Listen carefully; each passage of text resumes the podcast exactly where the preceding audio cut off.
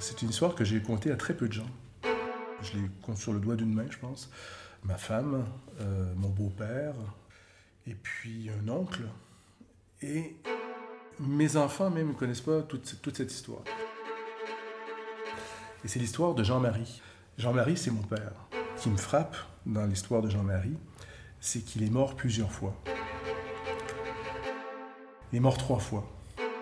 Et euh, la dernière fois qu'il est mort, euh, c'était quelques jours après, que, après mon mariage.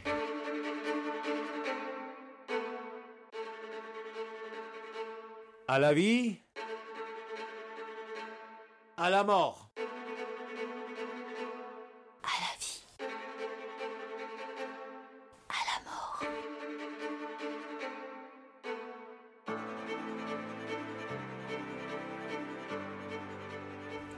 Bonjour, je m'appelle Éric Lebras et je réalise un podcast où les vivants racontent la vie des morts qu'ils ont aimés à la vie, à la mort. Ce podcast est soutenu et inspiré par la coopérative funéraire Cyprès à Bordeaux. Cyprès avec un S comme sociétaire, solidarité ou sourire. Cyprès, c'est une coopérative qui veut changer le regard sur la mort.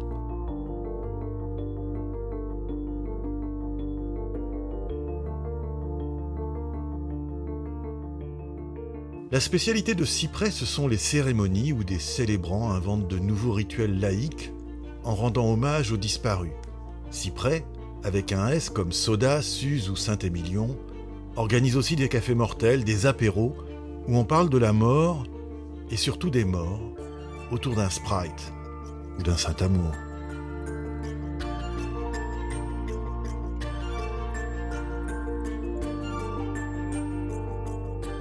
Ce sont ces cafés et ces cérémonies qui ont inspiré ce podcast. Ces histoires incroyables qu'on entend lors de ces moments-là, des histoires de personnes qu'on aurait voulu connaître. Les souvenirs s'évaporent après la mort alors qu'il y a des vies qui méritent d'être racontées. C'est ce qu'on fait ici, dans ce podcast où chaque saison, je rencontre une personne vivante qui me raconte la vie d'une autre personne morte.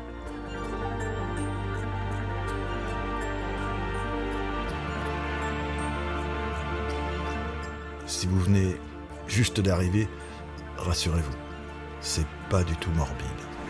Euh, je rejoins au même pilote, messieurs Arthur euh, Aplalo et Jérôme Lepointe pour vous souhaiter la bienvenue à bord de ce Boeing 717 300 Air France à destination d'Abidjan. Nos excuses pour ce retard. Des problèmes de chargement de Beaurégage. L'opération est encore en. Mais figurez-vous que je ne fais pas que ce euh, podcast dans la vie. euh, J'ai un métier, un vrai. Je suis journaliste. Le vol sera de 5h30 pour rejoindre Abidjan aujourd'hui avec quelques turbulences pour la montée, et première partie du vol. Et ensuite quelques légères turbulences pour une dizaine de minutes au nord du Mali. à notre arrivée. Oui, je voyage beaucoup. On peut même dire que j'ai un bilan carbone déplorable. Même si je fais ça pour la bonne cause, car je ne suis pas seulement journaliste, je suis devenu formateur en journalisme.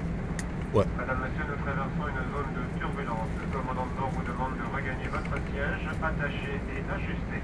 Votre ceinture ce jour-là, je vais à Abidjan pour une formation d'une semaine.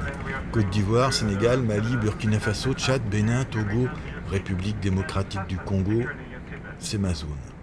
Parfois, je pousse jusqu'à Madagascar, je fais des détours par Beyrouth, Casablanca ou Port-au-Prince, mais mes interventions se déroulent surtout entre Dakar et Kinshasa, beaucoup de Sahel, pas mal de golfe de Guinée. Ouais, c'est pas hyper touristique ma zone. Je slalome souvent entre Ebola, les attentats et les coups d'État. Mais Abidjan, c'est tranquille en ce moment, et je me dis dans l'avion que c'est un bon endroit pour débuter une nouvelle saison avec Robert. Et voilà notre voyage touche à sa fin. Nous avons débuté notre descente sur Abidjan d'ici 5 petites minutes. Nous faisons actuellement une température de 32 degrés Celsius. Robert, il est formateur comme moi, mais on se croise souvent à des milliers de kilomètres de chez nous. La dernière fois qu'on s'était vu, c'était à Cotonou, et je lui avais parlé de à la vie, à la mort. À la vie? Il m'avait même fait une voix pour le jingle. Et puis, Quelques jours après notre rencontre au Bénin, Robert m'a écrit sur WhatsApp pour me dire qu'il était un fan absolu de mon podcast. Ça fait plaisir, comme on dit à Casa.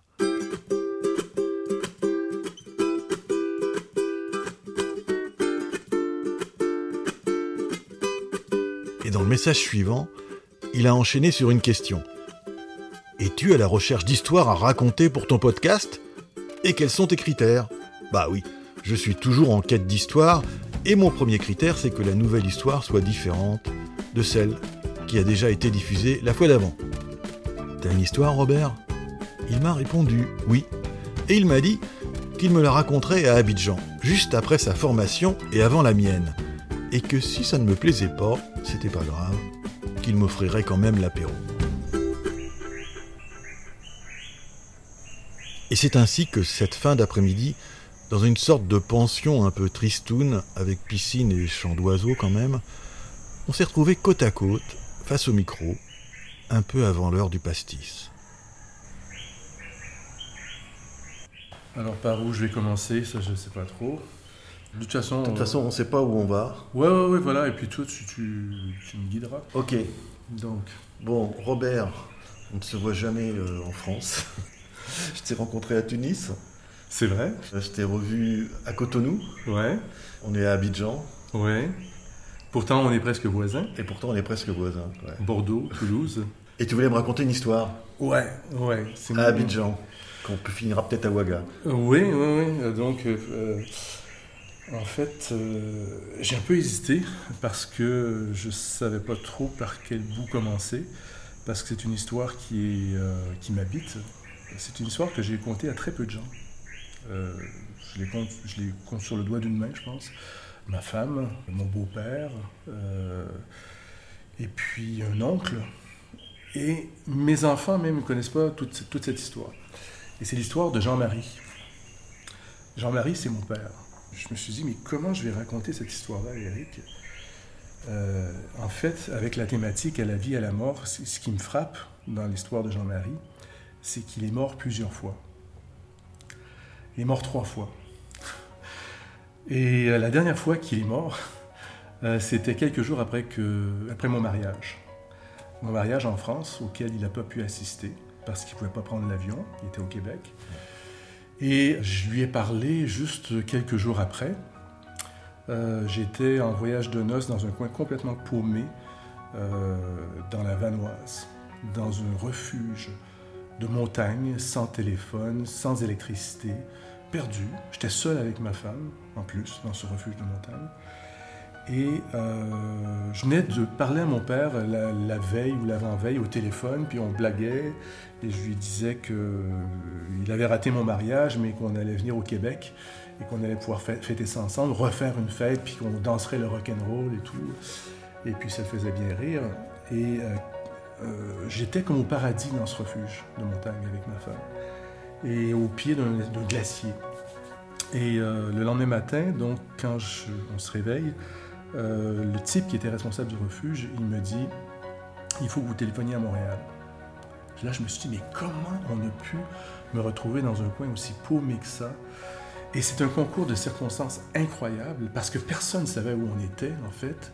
Il n'y avait pas d'adresse, pas de numéro de téléphone. Donc pour faire une histoire courte, en, en entendant ça, j'ai su qu'il était arrivé quelque chose. Et je suis parti au refuge le plus proche qui avait un téléphone. Et j'ai téléphoné à Montréal. Et c'est comme ça que j'ai appris que mon père était décédé. Et je pense que. Oui. Non, je j'ai rien dit, je, je- je te laisse, je te laisse là pour l'instant. Et euh, je pense que c'était un soulagement pour lui.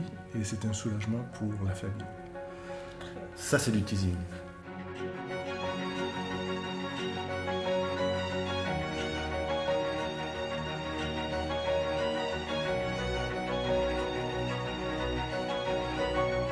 Ouais, ça c'est du teasing.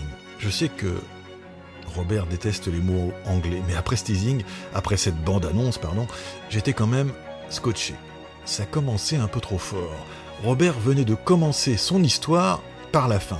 Et j'avais besoin de, de flashback. Alors, on rembobine Si on peut rembobiner très loin, Tu viens du Québec Mhm. Tu viens d'où au Québec? Je viens de Montréal. De Montréal Tu as grandi là-bas J'ai grandi là-bas. J'ai déménagé en France euh, quand j'avais 32 ans.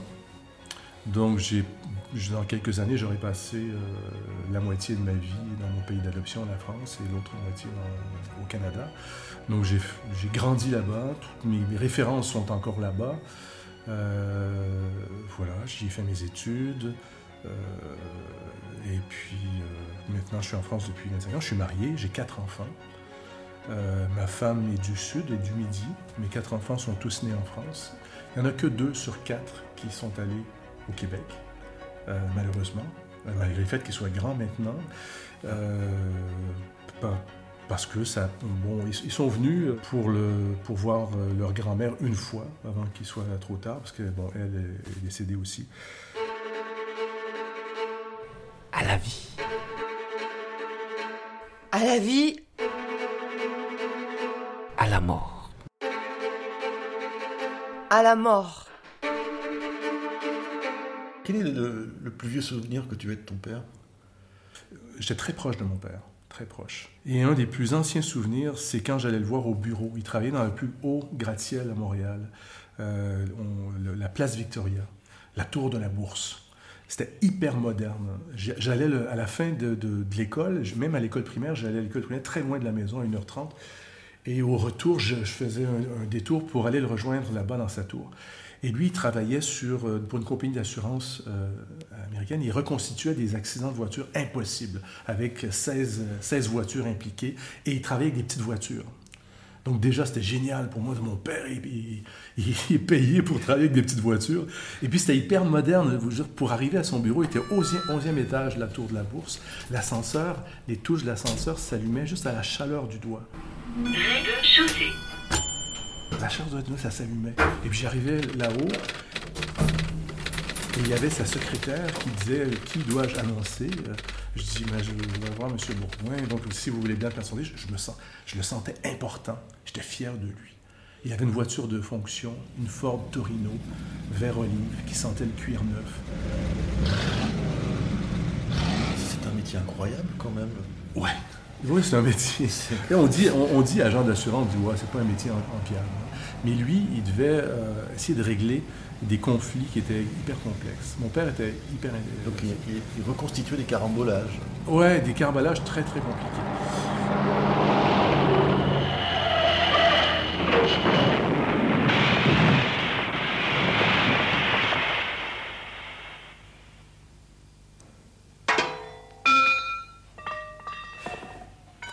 Moi, je, donc, je t'ai dit que j'avais quatre enfants. Je viens moi-même d'une famille de sept enfants. À la Euh, québécoise. ah, la québécoise, c'est des gros clichés, mais effectivement, avec Céline Dion, 14 enfants. Ma mère, ils étaient 14 enfants. Mon père, 9 enfants. Dans ma famille, on était 7. On est euh, maintenant 6 enfants qui restent. J'ai moi-même 4 enfants, mais bon, tous les Québécois sont pas comme ça. C'était un peu exceptionnel, même à l'époque, d'être 7 enfants. Et dans la famille, je suis celui qui lui ressemble le plus. Toute ma vie, on m'a dit C'est effrayant, Robert, comme tu ressembles à ton père. C'est effrayant. Mais effrayant dans le sens euh, québécois, c'est incroyable, comme tu ressembles à ton père.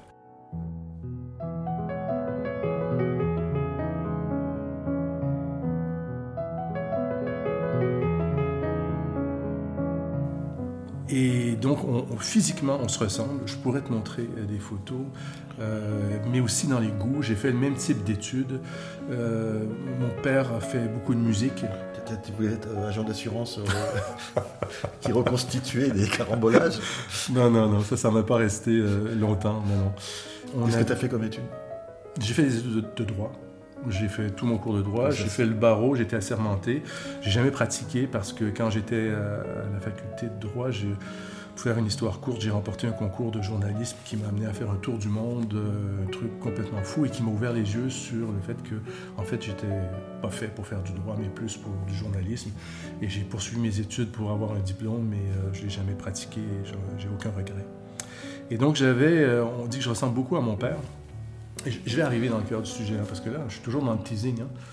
C'est pas grave, c'est le problème. Oui, oui, mais c'est pas grave. C'est Mm. comme ça, euh, la vie et la mort, on prend son temps parce que sinon on sait pas d'où on vient, où on va. Et Mm. C'est pas seulement l'histoire d'une vie euh, euh, et d'une mort, mais il y a tout un contexte autour. Donc c'est- important de comprendre euh, Mm. comment tu as grandi avec lui. Ouais, ouais. Oui, j'ai beaucoup de points communs avec mon père. C'est pas juste physique, mais c'est aussi dans les intérêts. C'est quelqu'un de très curieux, très acharné dans le travail, qui avait un très bon sens de l'humour. Moi, j'ai un certain sens de l'humour aussi, à ce qui paraît. Euh, j'ai fait de la musique classique. Il a fait beaucoup de musique classique. C'est un violoniste hors pair.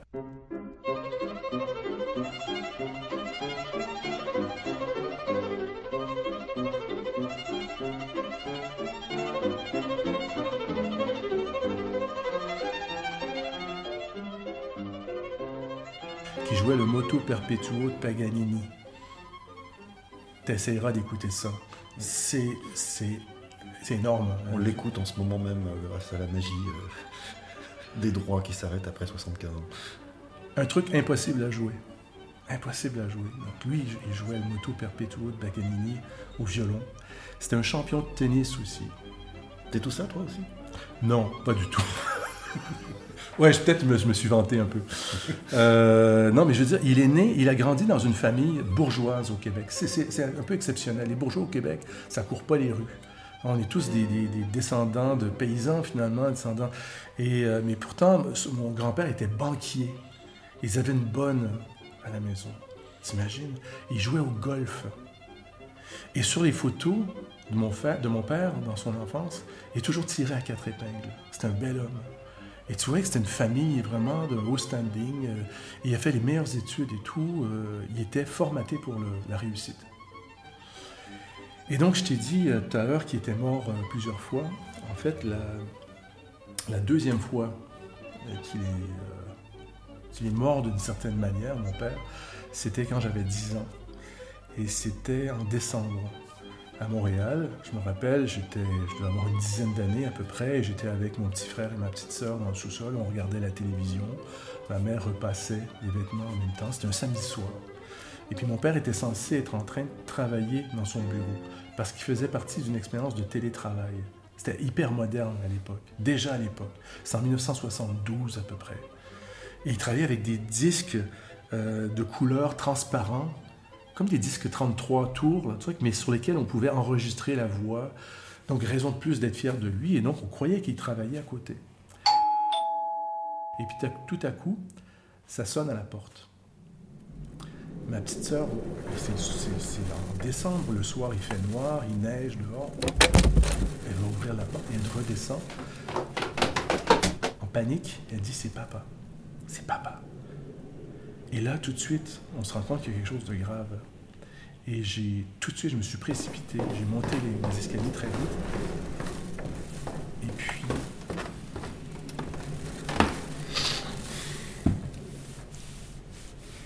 On s'arrête là?